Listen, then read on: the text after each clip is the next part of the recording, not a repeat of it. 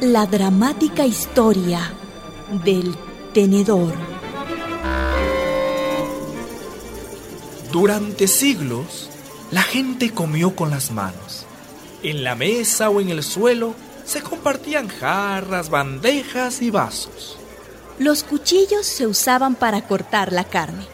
Las cucharas también se empleaban para tomar sopas y salsas. Pero para los alimentos sólidos, todo el mundo metía la mano al plato. ¡Ay, qué asco! Bueno, que los plebeyos metan la mano. Pero nosotros, nobles, tocaremos los manjares solamente con tres dedos. Así. Y así fue. A partir de los tiempos romanos, las personas de buena crianza no se ensuciaban nunca el dedo anular ni el meñique. Tocaban los alimentos solo con tres dedos. Pulgar, índice y corazón. En Florencia, allá por el siglo XI, apareció el tenedor.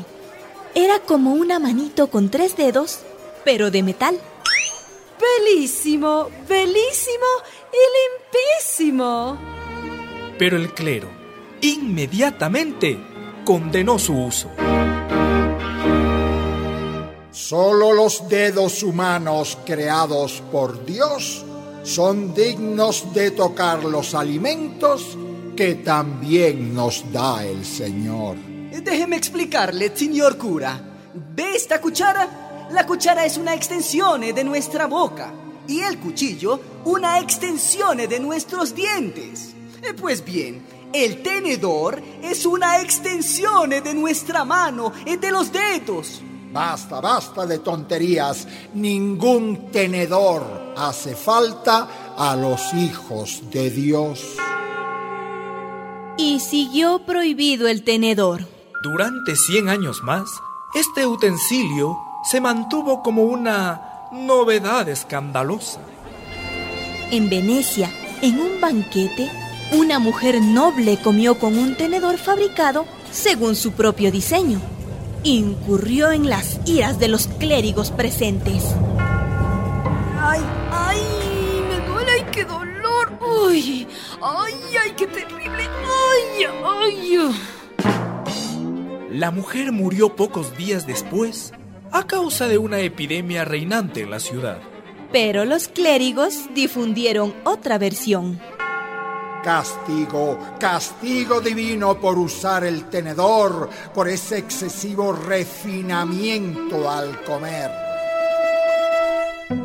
Todavía en el siglo XVI, el tenedor no era más que una curiosidad italiana, decorativa y costosa. Los hombres que lo usaban eran tildados de... De afeminados. No fue hasta el siglo XVIII que se generalizó en Europa el uso del tenedor. Los revolucionarios con la mano y nosotros con el tenedor. La nobleza francesa, en su afán de distinguirse de los revolucionarios que pregonaban la igualdad de clases, promovió el uso del tenedor. Ay, si me amas, come con tenedor. El tenedor se convirtió desde entonces en símbolo de lujo y categoría social.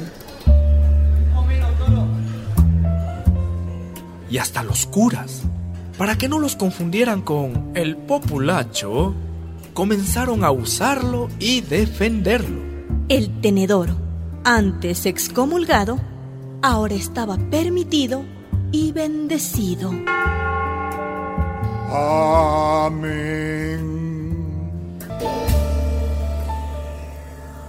Una producción de radialistas.net.